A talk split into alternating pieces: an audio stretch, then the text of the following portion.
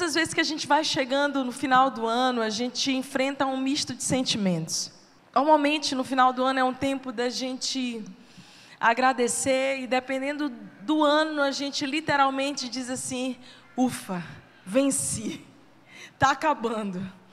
Existem alguns anos da nossa vida que a gente tem vontade deles passarem acelerados, não é verdade? Outros anos a gente diz assim: nossa, foi tão bom, eu realizei tantas coisas. Um ano foi como dez anos. E sempre nesse final de ano é o momento da gente fazer um balanço geral e entender o que, que a gente precisa levar para a nova estação e o que, que a gente precisa deixar no passado. Porque mais do que uma mudança de calendário, uma folhinha do calendário que vira, nós precisamos tomar uma decisão de vivermos o ano que virá ainda mais próximos de Jesus. É uma decisão de Deus, eu não quero viver uma vida nesse nível. Talvez você tenha crescido na sua fé em Jesus nesse ano. Mas o grande desafio de Deus é nós caminharmos a nossa caminhada de fé de glória em glória, de fé em fé, de vitória em vitória, é uma caminhada progressiva, para que a gente não olhe para o passado lembrando dos dias de glória, daquilo que a gente viveu no passado, mas no entendimento de que Deus tem coisas maiores para nós diante de nós.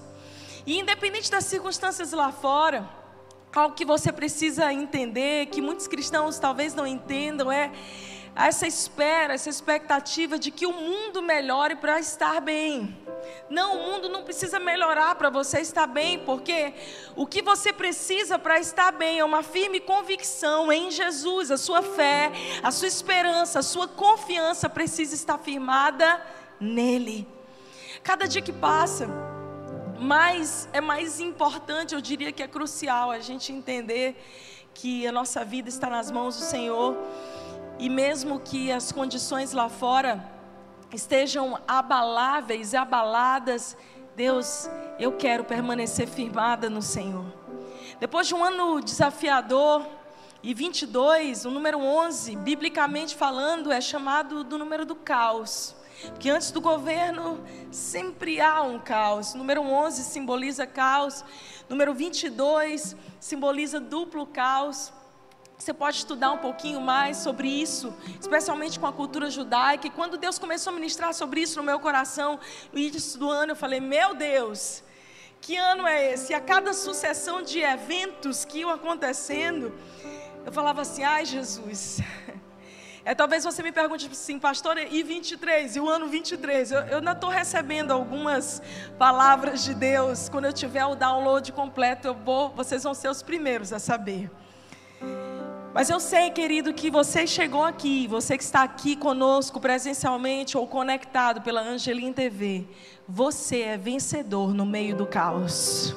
Se você chegou aqui até hoje, é porque Deus está dizendo: Eu te fiz, eu te forjei no meio do caos, para que você pudesse me conhecer melhor e sair desse ano, sair dessa estação com a sua fé ainda mais fortalecida e firmada nele. Ah, se eu fizer uma enquete aqui e perguntar quantos aqui viveram assim um ano que você fala assim, meu Deus, me segura, que ano desafiador. Levanta a mão. Você que fala assim, Jesus amado.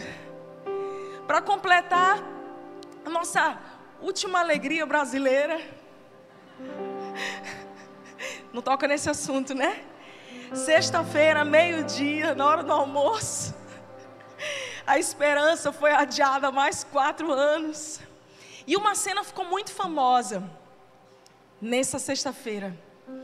A cena de um técnico que, diante de uma derrota, ele olha o seu time do campo depois de bater o último pênalti. Ele não consegue lidar com a frustração da perda, da derrota. Ele vira as costas e abandona o campo. E vai para o vestiário. E veja, eu não estou aqui para falar de absolutamente ninguém e nem avaliar futebol, eu entendo pouquíssimo de futebol. Mas olha bem aqui para mim. Quem nunca pensou em abandonar o campo em um dia de frustração, atire a primeira pedra. Quem nunca pensou em desistir, Sabe aquele dia que você pensa assim, eu queria sumir? Alguém já passou por isso? Não precisa levantar a mão, não. Aquele dia que você fala assim, dá para pagar esse dia da minha história.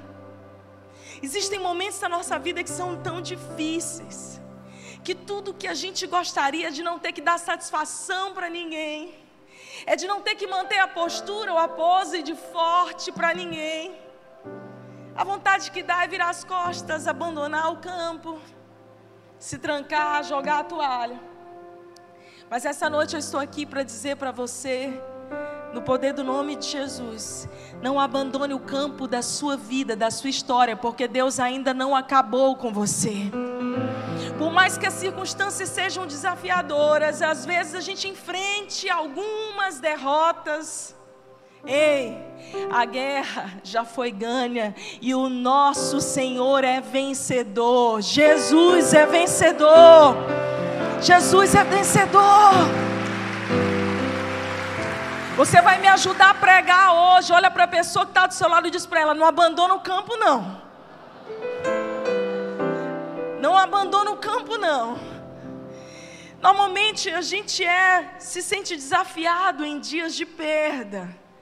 Mas as grandes perguntas em anos de caos, em anos desafiadores, eu quero fazer para vocês é como você reage nos dias difíceis.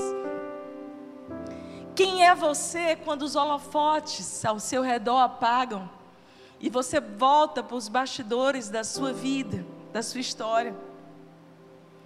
Outra pergunta importante que a gente precisa se responder é: quem está do nosso lado no nosso pior dia? Ernest Hemingway, um escritor norte-americano dos mais famosos, escreveu no início do século passado quem estará nas trincheiras ao teu lado? Isso importa mais do que a própria guerra. São as pessoas que estão ao nosso lado nos dias desafiadores, de aparente derrota.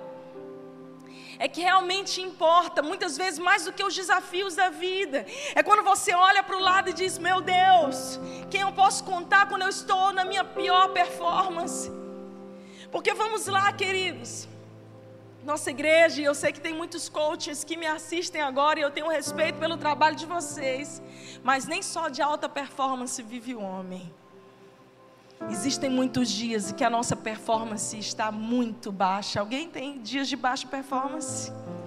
Você fala assim, cara, eu estou até tentando, mas não está dando. Hoje é o dia de olhar para o campo e dizer: acabou, vou desistir. E como sempre, a palavra de Deus, ela sempre tem instrução, luz, para nos nortear. Sempre que eu passo momentos difíceis, anos desafiadores, eu pergunto, Jesus, o que, que o Senhor faria? Qual seria a tua decisão, Senhor? E eu posso olhar para essa palavra, que é um manual de vida para cada um de nós, e encontrar consolo, instrução, sabedoria meu querido, me escute para esse novo tempo, para esse novo ano. Você vai precisar de muita graça e de muito fortalecimento na palavra de Deus. Ela precisa ser o esteio, a rocha que sustenta a sua fé. E eu quero que você abra a sua Bíblia comigo no livro de Mateus 26. Não abandone o campo. Não abandone o campo. Mateus 26, a partir do verso 36. Se tem alguém perto de você que não tem a Bíblia, ofereça a Bíblia a ela, divide, reparte. Eu vou ler na nova versão transformadora. Então Jesus foi com eles a um lugar chamado Getsemane e disse: Sentem-se aqui enquanto eu vou ali orar levou consigo Pedro e os dois filhos de Zebedeu e começou a ficar triste e angustiado. Minha alma está profundamente triste a ponto de morrer, disse ele. Fiquem aqui e vigiem comigo. Ele avançou um pouco, curvou-se com o rosto no chão e orou: Meu pai, se for possível, afasta de mim esse cálice, contudo que seja feita a tua vontade, não a minha. Depois voltou aos discípulos e os encontrou dormindo. Vocês não puderam vigiar comigo nem por uma hora, disse ele a Pedro. Vigiem e orem, para que não cedam à tentação, pois o espírito está pronto, mas a carne é fraca. Então os deixou pela segunda vez e orou: Meu pai, se não for possível afastar de mim esse cálice sem que eu o beba, faça-se a tua vontade. Quando voltou pela segunda vez, encontrou-os dormindo de novo, pois não conseguiam manter os olhos abertos. Foi orar pela terceira vez, dizendo novamente as mesmas coisas. Em seguida, voltou aos discípulos e lhes disse: Como é que vocês ainda dormem e descansam? Vejam, chegou a hora. O filho do homem está para ser entregue nas mãos de pecadores. Levantem-se e vamos, meu traidor chegou. Jesus está aqui, no maior ponto de inflexão da sua história. A nossa vida é marcada de decisões. Existem pequenas decisões que a gente toma todos os dias. O que, é que eu vou comer? Com que roupa eu vou me vestir? Que horas eu vou dormir. São as pequenas decisões da vida que não mudam o rumo dela. Mas se nós tomarmos emprestado um termo matemático que chama ponto de inflexão, existem momentos da nossa vida de grandes decisões que a partir daquele ponto a tua decisão pode mudar completamente o destino de para onde você vai. Jesus está no Getsemane, no jardim da prensa do azeite. Veja, o Monte das Oliveiras, ao pé dos Montes das Oliveiras, havia esse Jardim das Oliveiras. E ali ficava uma série de oliveiras, hoje tem as mesmas da, da, daquela época, milenares. Eu já estive lá algumas vezes, já passei vigílias noturnas ali, é sempre um lugar de contrição, de nós refletirmos naquilo que Jesus viveu nesse dia difícil, nesse dia de decisão, nesse dia de crise, nesse dia de aparente, humanamente falando, derrota. E nesse jardim as azeitonas, elas eram prensadas. Até hoje o azeite de Israel é super conhecido. Eles prensavam, eles tinham prensas de madeiras grandes, eles apertavam as azeitonas para que ali elas pudessem produzir um azeite, o seu melhor óleo. Jesus está no jardim da prensa do azeite, no jardim da prensa da azeitona, vivendo um momento de maior pressão da sua vida.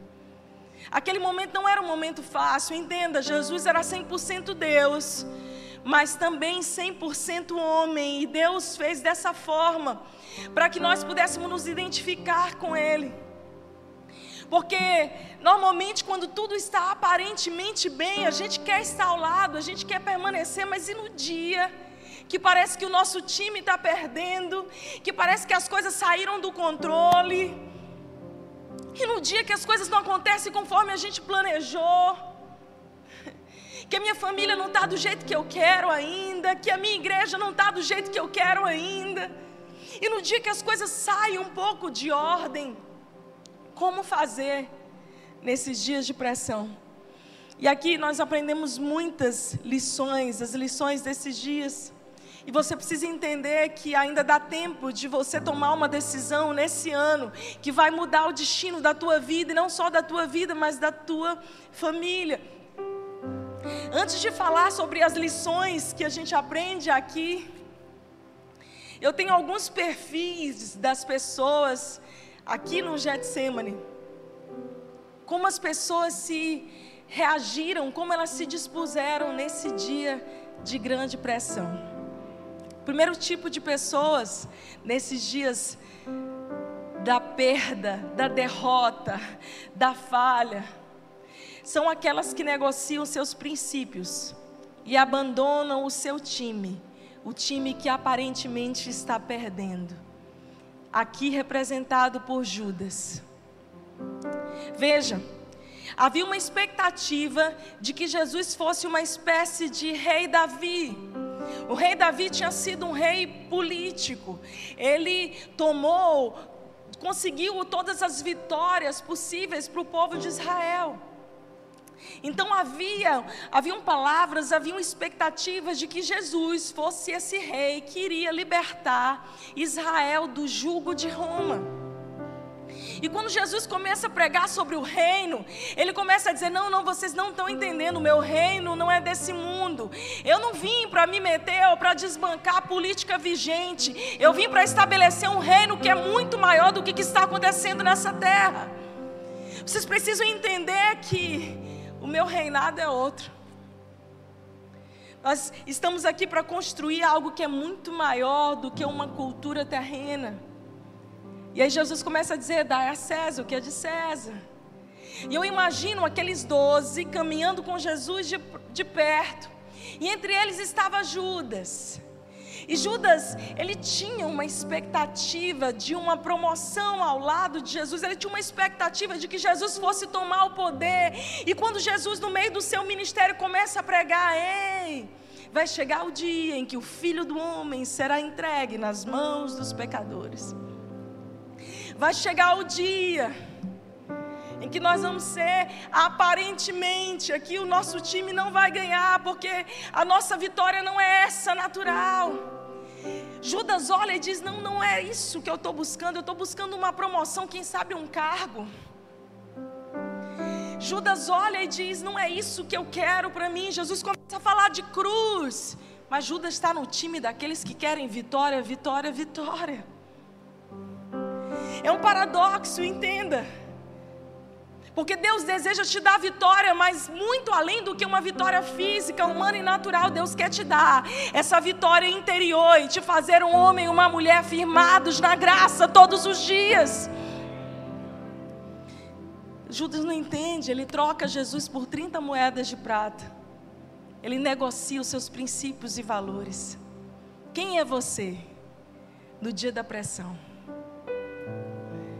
Ele diz: Eu não vou ficar nesse time que está perdendo, não. Jesus vai ser preso, condenado, eu posso ir junto. E nós já sabemos o que acontece com aqueles que não perseveram, porque se tem uma palavra que é chave na Bíblia Sagrada, é a palavra perseverança. Ao vencedor, dar-lhe-ei de herdar a coroa da vida, ao fiel, ao que permanecer até o fim. Existe uma glória, existe uma recompensa para aqueles que permanecem. Nós vamos falar daqui a pouco sobre ela. Mas o segundo perfil de pessoas debaixo de pressão são aquelas que entram numa espiral emocional e não conseguem reagir. Quando Jesus vai para os discípulos e diz: Olha, minha alma está profundamente angustiada até a morte. Jesus comunica aos discípulos e diz: Levantem, orem comigo, fiquem acordados comigo. E a Bíblia conta que eles só dormiam. Eu não sei você, querido, mas tem dias que a vontade que a gente tem é de nem sair da cama, né não? Ou de voltar para ela, ficar debaixo ali do lençol. Eu, eu digo algo brincando, mas é sério.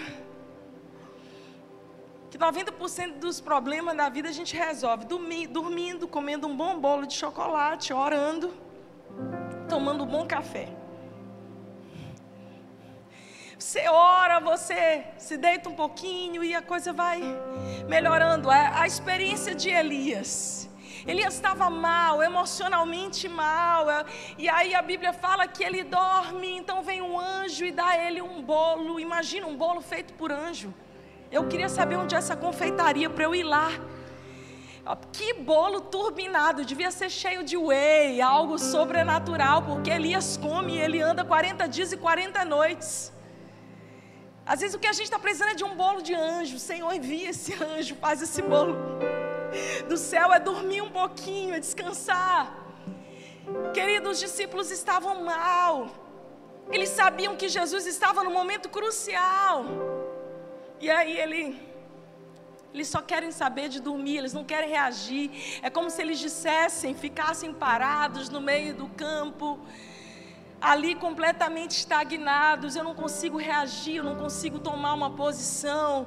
Ei, olha aqui para mim, está tudo bem. Quando os, os, dias estiverem difíceis e quando a gente diz assim, olha, ainda dá tempo de você começar, de você planejar, de você fazer alguma coisa, e você olha e diz assim, ah, eu não tenho força para nada.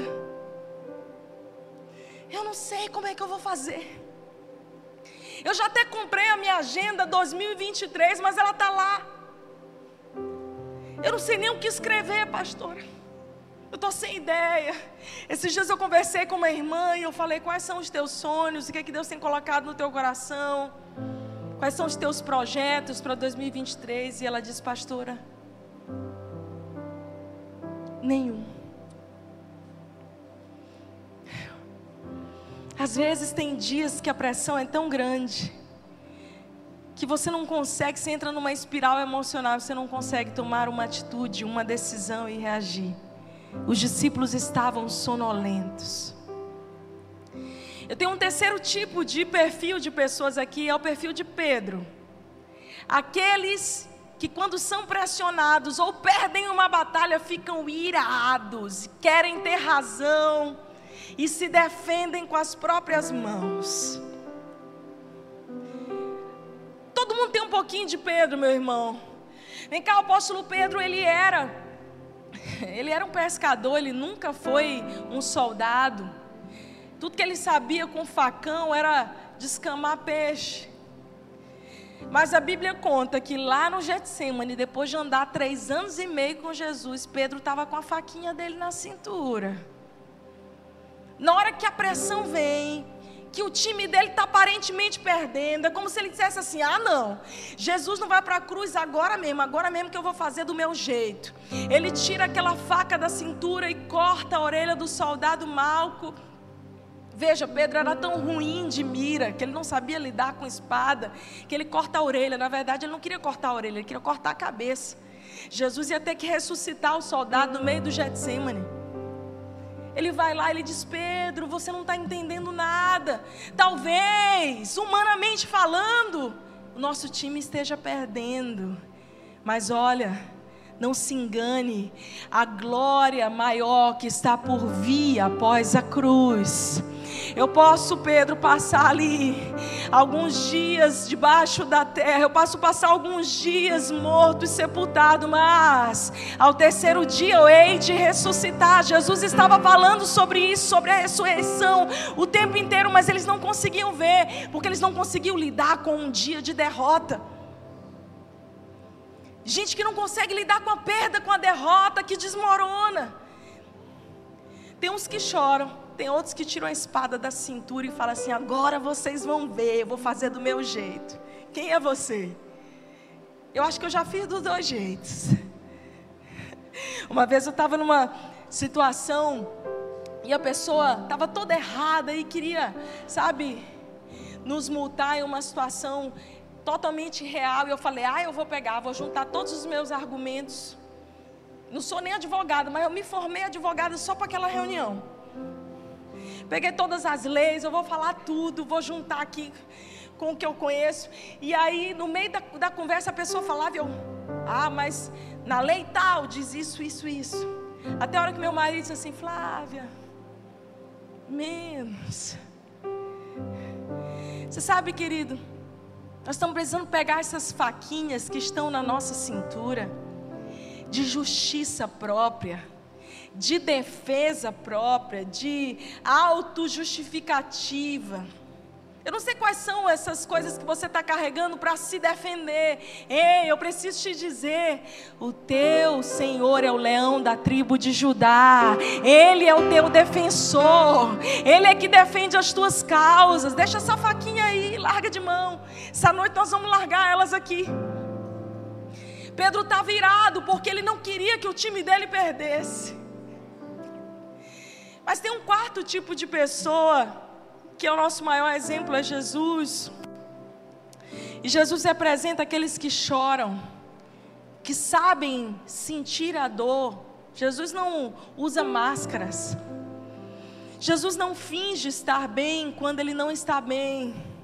Ele vai lá e ele comunica: olha, a minha alma está profundamente angustiada até a morte. Mas Jesus tem algo diferente. Existem muitos livros, inclusive de psicologia positiva, que dão Jesus como exemplo de alguém que tem o mais alto nível de agilidade emocional, porque a Bíblia conta que Jesus chora e sua sangue. Num processo conhecido pela medicina como hematidrose, é um processo extremamente raro, científico, é quando você está com nível de estresse tão alto que os capilares, os vasos se rompem, estouram e sai sangue pelos poros. Você já passou algum nível de estresse? Multiplica por mil, porque foi assim que Jesus se sentiu no Getsemane. Ele chora. Ele está angustiado. O doutor Lucas descreve isso no Evangelho de Lucas, esse processo que Jesus vive. E ele diz assim: depois dele chorar, dele se permitir sentir ser humano, na terceira vez ele vai lá nos discípulos e diz assim: Vamos embora, levanta daí. Eu tenho um propósito a cumprir, eu tenho algo a fazer, eu não vou paralisar. Você sabe por quê, queridos? Porque nesses dias de aparente perda, prejuízo, são os dias que a gente precisa dizer: ainda dá tempo de eu viver o meu propósito, ainda dá tempo de eu cumprir aquilo que Deus me chamou para fazer. Eu não vou desanimar porque eu perdi uma batalha. Mas você sabe, você pode dizer assim, pastora: Jesus era Jesus. Mas teve uma outra pessoa que permaneceu. No meio desse dia de pressão, desse lugar de prensa, o apóstolo João é aquele que sente a indignação, que chora, que sente sono, mas depois ele se levanta e é um dos únicos que permanece ao lado de Jesus. Aliás, o único homem a Bíblia nos conta que estavam ali as mulheres, Maria, outras Marias. E João foi aquele que permaneceu ao lado de Jesus. E eu quero falar com você sobre as lições que a gente aprende nesses dias de pressão. E a primeira delas é: não abandone a trincheira no meio da batalha. Não saia do campo no meio da batalha. Deixa eu te dizer algo: você tem um campo. E esse campo é a sua vida. E se você abandonar a sua vida e der as costas e dizer, eu não quero mais, eu não consigo mais, quem é que vai lutar por você? É você que tem que se agarrar com o Senhor e dizer, Deus, pode estar ruim o que for, mas eu não vou deixar de lutar por mim, pela minha família. Me ajuda a pregar, meu irmão. Diz para o teu irmão do lado: não abandone a trincheira no dia de batalha, no meio da batalha. Não pare de lutar enquanto a guerra ainda não acabou. Saiba finalizar as coisas. Cumpra a sua missão, cumpra o seu propósito até o fim. Ei, o jogo ainda não está ganho, não. Aqui na terra, nós temos muitas batalhas, a eternidade já é uma vitória estabelecida para nós, mas enquanto nós estivermos aqui, nós vamos ter muitas batalhas. Jesus disse: No mundo tereis aflições, mas tem de bom ânimo. Primeiro, a gente, se você está no meio de uma guerra, meu irmão, me escute, não pare. Depois, você descansa. Existe o princípio do descanso, o momento de você parar, pausar, recuperar o fôlego. Mas você sabe qual é o problema da maioria das pessoas? Elas estão no meio de uma missão, de algo importante a realizar e por alguma indisposição emocional elas falam: ah, eu vou largar de mão. Eu não vou longe. Lembra das tuas promessas de início do ano, irmão? Ah, esse ano eu vou perder 5 quilos. Vou aprender português, é, português não, também português, falar melhor. Inglês, mandarim. Aí você faz um milhão de promessas. E daqui a pouco está chegando de novo a hora da gente fazer as promessas para a gente mesmo, né? E muitas dessas expectativas, dessas coisas que a gente programou, eu estou falando de coisas simples, mas existem muitas coisas sérias da sua vida que só você pode fazer por você. Ei, em tempos de guerra, em dias de batalha, não é hora de abandonar a trincheira, meu irmão. Lembrei daquela música da Ludmilla antiga, que ela diz assim: Em tempos de guerra, nunca pare de lutar. Não baixe a guarda, profetiza sem parar. Em tempos de guerra, nunca pare de adorar. Libera a palavra profetiza sem parar. Nossa saudosa Ludmilla. No meio da guerra não é hora de parar, meu irmão. Vai chegar a hora do descanso. Vai chegar a hora de você ter aquele refresco. Mas a coisa está pegando, fica aí, de pé. Conclui a tua missão. Fica ao lado das pessoas que estão ali no meio do campo, ainda chorando, lamentando. Não dá as costas. Segunda coisa que eu aprendo nesses dias é muito cuidado com o orgulho e com a arrogância. Às vezes a gente desmerece ou desconsidera o nosso inimigo. É verdade. Voltando para sexta-feira, meio-dia. Não queria falar sobre isso, desculpa. Sei que o ferido está aberto. Mas o nosso ex-técnico, graças a Deus, ele não assistiu o jogo do nosso oponente, a querida, só que não, Croácia. E a gente sabe que é uma das coisas importantes de um treinador é avaliar bem o seu oponente antes de ir para o campo. Ele não assistiu o jogo anterior do nosso oponente para traçar estratégias. Você sabe por quê? Porque às vezes a gente acha que a gente está tão bem, bombando. Eu não preciso me preocupar com o inimigo. Deixa eu baixar a guarda. Ei, querido, não baixa não, porque o nosso adversário é muito pior. A Bíblia diz em Tiago 5 que o nosso adversário, o diabo, ele ruge como um leão ao nosso derredor, buscando a quem tragar. O diabo não está preocupado com o descrente, com aquele que não crê em Jesus. Ele já os tem. O diabo está preocupado com aqueles que decidiram viver uma vida para a glória de Deus. Então não desconsidere, não baixe a guarda de achar assim, ah, o orgulho, não, eu estou firme, eu não vou cair. A Bíblia diz: aquele que está de pé, cuide para que não caia. Vigia o que você vê, vigia a tua casa. Onde estão as mulheres aqui, as casadas? Levantem as mãos. Minha querida, vigia, guarda, cerca o teu marido, protege blinda ele, seja uma intercessora. Proteja a santidade do seu marido, seja uma companheira. Onde estão os maridos, os pais de família? Levanta a mão. Meu querido, você é o sacerdote da sua casa. Você é ali o capitão do seu lar. Fica na porta da sua casa para não deixar o inimigo se andar e tocar nos teus filhos e na tua esposa. Cuidado com esse orgulho e arrogância. Aumenta a guarda levanta o nível. Ai, não preciso orar, não preciso me preparar. Bebel sabe que mora junto comigo. Não existe uma vez que eu suba nessa plataforma para pregar, que eu não passe dias me preparando e preparando a mensagem que eu vou ministrar. Às vezes a gente começa a relativizar, a diminuir o padrão da santidade. Cuidado com orgulho e arrogância. Existem batalhas ainda a serem ganhas. Vigia o que você vê na internet, protege os teus filhos. Ah, os meus filhos são de Deus. Você teve uma experiência com Jesus, mas eles precisam ter a deles.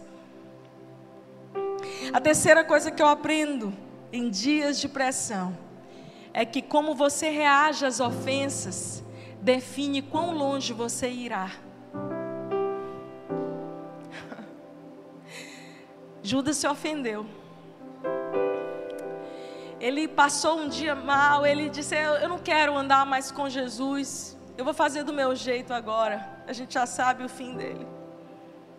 Muitas vezes as pessoas são demitidas da vida, demitidas de postos, de lugares que Deus deu a elas, porque elas elas se ofendem, elas dão as costas, elas levam para o lado pessoal aquilo que era para ser levado de uma maneira mais sábia, estratégica.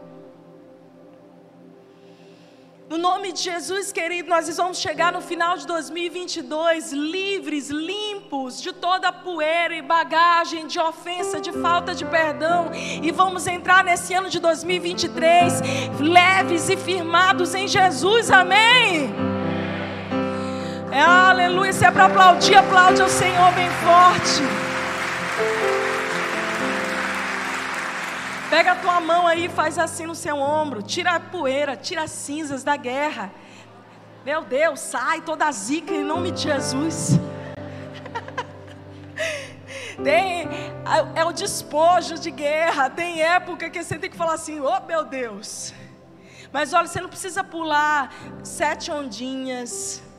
Você não precisa vestir a roupa, a roupa íntima, é, cor de rosa, amarela, para ter dinheiro no final do ano. Não. Você só precisa do sangue de Jesus sobre a sua vida. É disso que você precisa. É sacudir o pó e dizer: Eu vou entrar nessa nova estação. Eu não vou reagir de uma maneira que me prenda no passado. A quarta lição que eu aprendo em dias difíceis, ainda dá tempo de aprender, é a permanecer ao lado.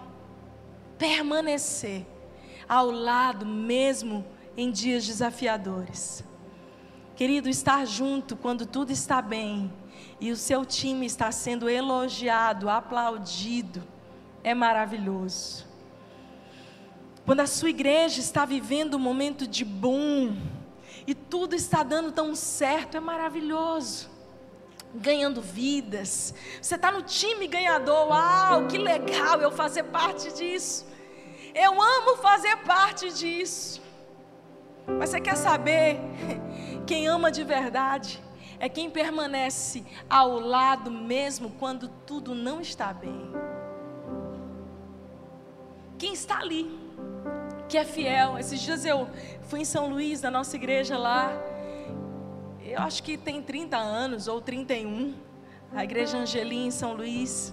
Começou num bairro bairro do Angelim. Muita gente pergunta, pastora, por que a igreja Angelim, gente? A igreja batista do Angelim começou no bairro do Angelim, em São Luís, num lugar que era um lixão.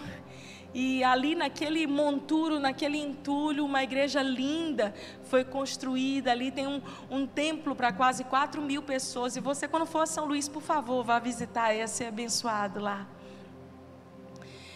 E eu pude voltar esses dias lá e eu, eu falei para a Vitória, parece que o tempo não passou. Assim, as mesmas pessoas, as mesmas caras, os mesmos ministros de louvor. Tem ministro de louvor lá, gente, que está há 20 anos. 20, 30 anos. Tem uma senhorinha, dona Nadir, já contei a história, que senta na mesma cadeira há 28 anos. E ai de quem sentar na cadeira dela. Sabe o que, que é isso? É quem decide permanecer ao lado no dia que o time está bombando, ganhando, ou no dia que o time já não está tão na moda, no dia bom, no dia da explosão, no dia do evento topado e no dia comum de montar cestas básicas. João era esse. A Bíblia conta, João 19, 25. Ele, eu acho engraçado é que João, ele tinha autoestima tão curada. Quem dera que a gente tivesse essa autoestima de João que ele fala sobre ele mesmo, João, o discípulo amado, assinado João. A pessoa é assim, ela é muito segura de si, né? Tipo, eu sou o mais amado, eu sou o queridinho, né? Veja, João era um improvável. Jesus apareceu sábado, 18 horas, lá na igreja Angelim Joque, na frente do Start, e achou um adolescente. Jesus foi buscar João lá no Start. Eu imagino os outros, e Pedro, que era mais antigo, assim, um pouquinho mais maduro, dizendo assim: Jesus, só vai chamar esse menino, esse adolescente para o nosso time. Mas foi o menino do start, o adolescente, que disse assim: Eu posso até ser exposto, eu posso até correr risco de vida, mas eu não saio do lado do meu Senhor e permaneceu fiel até o fim. Foi ele que estava lá. É tão especial isso, que Jesus olha para ele e diz assim: Olha, em João 19, 26 a 27, ele olha para João e diz: Filho, está aí a tua mãe, se referindo para Maria. Ele olha para Maria e diz: Maria, mãe, está aí o teu filho. Ei, você não confia sua mãe para qualquer pessoa, não. João era especial. Jesus sabia disso. E essa lição que eu aprendo, a quinta, valorize quem ficou ao seu lado no seu pior momento, querido. Porque está bem, Quem está ao lado quando tudo está bem é fácil, desfrutando das glórias e das vitórias, um tapinho nas costas. Eu até escrevi um pouquinho sobre isso, um comentário empolgado. Uau, que incrível! Que culto incrível! Ei, nem todas as nossas reuniões vão ser incríveis. Vão existir reuniões que vão ser normais. E Deus está em todas elas. Em todas elas. Nem todas as reuniões vão ser superlotadas. Algumas reuniões são menores. E Deus está em todas elas. Experimenta aí nas nossas segundas de oração. Como a glória de Deus está ali. Veja, o padrão de Deus é muito diferente do nosso.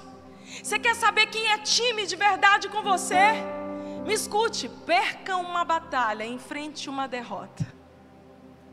Bem aí, você vai saber. Simplesmente não esteja na sua melhor performance naquele dia. Às vezes, o melhor presente que a gente pode dar para o outro é a nossa presença, é estar ao lado. Esses dias, essa semana, eu tinha uma reunião, mas tinha outras pessoas para fazer a reunião. E eu ia, eu estava me preparando para ir, mas o meu filho machucou o dedinho no futebol. E eu falei: não, o que é mais importante que eu faça nessa noite? Então eu não fui para a reunião e fiquei lá fazendo massagem no dedinho dele. Filho homem, né? Que, que a mulher ela, ela dá luz. O homem quando pega uma gripe, meu Deus. Deus nos acuda. Eu fiquei lá fazendo massagem no dedinho dele a noite toda. Ô oh, meu filho, quer uma aguinha? Quero, mãe. Tá com fome? Tô com fome, mãe.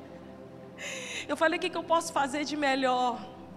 Isso tem a ver com o próximo item que eu vou te dizer, a próxima lição que eu tiro para você. Não delegue aquilo que é importante demais para você. Não delegue aquilo que vai definir o seu futuro. Desculpa. Eu vou ter que voltar para sexta-feira, meio-dia. Você sabia que foi o nosso ex, o nosso ex-treinador não fez a lista das pessoas que iam bater o pênalti? Não foi ele.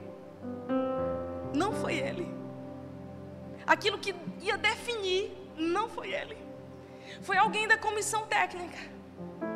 Existem coisas que são importantes demais para você delegar para outros. Só você, minha querida, pode ser esposa do seu marido. Só você, mãe, pode ser mãe dos seus filhos. Você pode ter ajuda, pessoas que estão ali te ajudando, mas a maternidade ela é insubstituível. Não tem como você escalar outra pessoa para fazer aquilo que só você pode fazer. Não delegue aquilo que vai definir o seu futuro. A gente começa, veja como que a gente é, a gente delega aquilo que é mais importante e muitas vezes fica com aquilo que qualquer pessoa poderia fazer no nosso lugar. Tem um estudo da Harvard que diz o seguinte: que 75% daquilo que você e eu fazemos, qualquer pessoa poderia fazer. 15% daquilo que você e eu fazemos, qualquer pessoa bem treinada poderia fazer. E só os 10% restantes, só você poderia fazer. Então se concentre em fazer aquilo que Deus colocou nas tuas mãos para você fazer. Se agarre a isso. Você sabe o que eu amo em Jesus? É que ele diz o seguinte: não, quem vai para a cruz sou eu.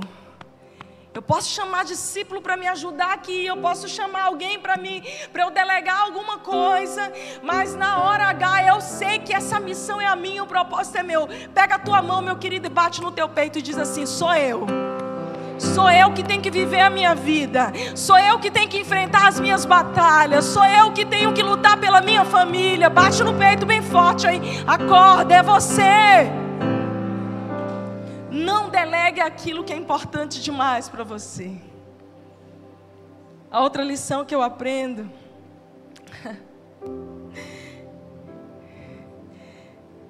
É porque eu pulei um, gente, aí eu estou voltando. Me empolguei e falei outro. Achei. Um momento ruim não define você. Eu amo isso. Porque Deus não nos olha pela nossa performance. Deus não nos olha no, pelo nosso melhor momento. Na verdade, o Senhor nos amou quando nós ainda estávamos perdidos, perdidos nos nossos delitos e pecados. Quando nós ainda estávamos na lama, o Senhor nos amou. Que amor é esse? É graça. Eu amo que a palavra diz, um dos textos que eu mais gosto. Abre a tua Bíblia comigo em 2 Coríntios 4, a partir do verso 16.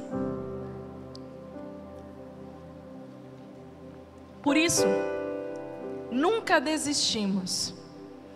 Ainda que o nosso exterior esteja morrendo, o nosso interior está sendo renovado a cada dia. Pois estas aflições, pequenas e momentâneas, que agora enfrentamos, produzem para nós uma glória que pesa mais do que todas as angústias e durará para sempre. Portanto, não olhamos para aquilo que agora podemos ver. Em vez disso, fixamos o olhar naquilo que não se pode ver. Pois as coisas que agora vemos logo passarão mas as que não podemos ver durarão para sempre.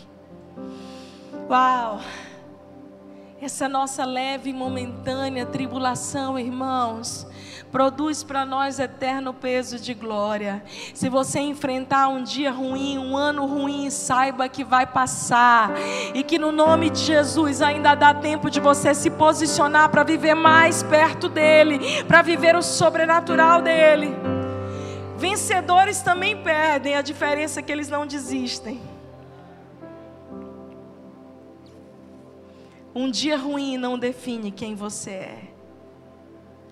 E sabe, eu fico pensando nas recompensas de quem permanece fiel. E antes de nós orarmos e encerrarmos, eu quero te falar dessas três recompensas que o apóstolo João recebeu, por ter sido aquele que não abandonou o campo. Você quer receber recompensas eternas? Não abandone o campo. A primeira recompensa que João teve foi a intimidade com Jesus. Ele era aquele que estava com Jesus no Monte da Transfiguração. No dia da ressurreição da filha de Lázaro, João estava lá junto com Pedro e Tiago. Em momentos de decisivos, João estava lá. No dia que aparentemente Jesus foi crucificado e morreu diante do mundo, dos olhos da humanidade. No dia que aparentemente o sonho deles havia morrido, João estava lá. Isso deu acesso a Ele a um nível maior de intimidade. Eu te pergunto: quantos querem ter intimidade com Deus e conhecer o coração de Deus para a sua vida, para a sua família? Permaneça. A segunda recompensa que João recebeu e que nós também podemos receber, ainda dá tempo, é uma vida longa e frutífera. É interessante que a palavra nos conta em João 21, depois que Jesus ressuscita e ele passa ali 40 dias conversando com os discípulos, já com o corpo glorificado, que ele restaura Pedro. Pedro havia negado a Jesus, ele vai ao encontro de Pedro, ali no mar da Galileia. Ele resgata Pedro. Depois eles começam a ter uma conversa e Jesus começa a falar sobre o tipo de morte de cada um deles. Jesus começa a dizer: Vocês que me abandonaram, que me deixaram. Pedro, você vai morrer por, por amor a mim? E a história cristã conta: o apóstolo Pedro morreu crucificado de cabeça para baixo. Ele não se considerou digno nem de ser crucificado da mesma forma que Jesus. Alguns apóstolos foram degolados, outros foram queimados vivos. E você pode me perguntar: e João, pastora? Foi a mesma pergunta que os apóstolos disseram. Em João 21, eles entram nessa conversa e eles começam a dizer assim: Pedro, né? Pergunta para Jesus: e esse aí? se referindo a João. E esse aí, como é que ele vai morrer, Senhor? Jesus olha para Pedro e diz assim: Pedro, se eu quiser que ele permaneça até eu voltar, permaneça vivo até eu voltar, o que, que te importa? É cuidar da tua vida. Quanto a você, siga-me. Então, houve uma discussão na época, as pessoas começaram a ter alguns rumores de que João ia viver até Jesus voltar. Não foi isso que Jesus disse. Jesus apenas estava dizendo a eles que cada um deles tinha uma porção e a porção de João era diferente. Me escute, querido, o apóstolo João foi o único que morreu de velho. E nos últimos dias da sua vida, ainda quando ele estava ali, aprisionado na ilha de Patmos, até o último dia da vida dele, ele foi produtivo, ele escrevia, ele era um exemplo para a igreja primitiva. A vida dele era frutífera. Você quer ter uma vida longa e frutífera, querido? Quer? Quer enfrentar um 2023 com uma vida abençoada e frutífera? Permaneça. Permaneça fiel a Jesus. E a última recompensa que o apóstolo João herdou, e nós, eu e você também podemos. João foi aquele que recebeu a maior revelação. O Apocalipse. Eu digo que João é aquele chato do filme. Você já sentou do lado de alguém que já assistiu o filme e a pessoa gosta de contar o final do filme? Eu amo assistir filme do lado de gente assim. Porque eu, eu, fico querendo saber o que vai acontecer na próxima cena. Tem gente que não gosta, né? Mas eu, eu amo assistir filme com meu filho Samuel. Eu falo, e aí, Samuel? Aí ele, ele fala para mim, às vezes Vitória não quer ouvir, nem Fred. Eu falo, fala aqui no meu ouvido. Ele fala, mãe, esse fulano vai morrer. Eu, já sei, eu fico esperando. Eu gosto de me preparar para a próxima cena. E Samuel gosta de contar. João vai ser esse.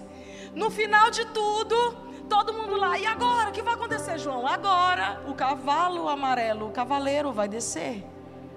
Então agora o anjo vai, a trombeta tal. João teve acesso a uma revelação como ninguém nunca teve, nem nunca terá. Mas a boa notícia que eu tenho para você é que se você permanecer fiel, além de intimidade com Jesus, uma vida longa e frutífera, você também vai ter um nível maior de revelação, de conhecimento de Deus. E eu vou te dizer uma coisa, querido: não espere viver os próximos anos da sua vida sem discernimento e sem conhecimento de Deus, porque você não vai passar direito. Os próximos anos são desafiadores, sim. E quem há de permanecer em pé e vai ter, sabe, estratégia, são aquelas pessoas que estão ali, ó Opa, eu sou amigo de Jesus, deixa Jesus falar comigo. Qual é o, que, que eu faço, Senhor? Qual a decisão que eu tomo? Se você quer essa vida para a sua família, esse é o caminho. Porque são nos dias de maior pressão quando tudo. A gente está numa época, queridos, que eu me preocupo muito. Onde muitas mensagens têm sido ministradas muito mais de autoajuda do que de ajuda do alto. E a gente tem, eu me incluo porque eu não gosto de ficar apontando o dedo para um ou para outro. Eu prefiro usar nós, eu acho mais humano. E de uma certa forma nós estamos construindo uma geração que não sabe lidar com o sofrimento, com a dor. É a igreja do Senhor aqui no Piauí, nas nações e no Brasil. Jesus não vai nos isentar do sofrimento nem dos dias difíceis. Jesus irá nos fortalecer para que a gente possa enfrentá-los com a cabeça erguida, olhando para Ele até o último dia da nossa vida. Eu posso ouvir um glória a Deus, igreja? Se você veio aqui esperando que eu te dissesse, ah, Deus vai te livrar, não vai acontecer nada contigo. Não é isso que a Bíblia ensina. Nós temos cristãos, Deus não poupou os apóstolos. Cada geração teve que enfrentar com as suas próprias dores. Assiste o filme do apóstolo Paulo para você ver. Os cristãos estavam ali. Não sei se você já ouviu falar sobre isso. As velas incandescentes na noite de Roma. o circo de Nero. As noites de Roma eram clareadas, porque eles penduravam cristãos em postes e ateavam fogo. Querido, no nome de Jesus, eu espero que a gente nunca passe por isso mais. Mas em todos os dias, nos melhores anos, nos anos mais difíceis. Nós somos aqueles que não retrocedem para a perdição. Nós somos aqueles que vamos permanecer firmados em Deus. Nós somos aqueles que iremos lutar pela nossa família, pelos nossos princípios e que iremos nos dias de pressão, nos Getsêmanes da nossa história, que vem, porque os Getsêmanes fazem parte da vida de qualquer pessoa. Nós iremos permanecer e produzir o nosso melhor azeite. Ei, ainda dá tempo, 2022, você tomar uma decisão. Deus, eu quero viver 2023 para a tua glória mais perto de ti.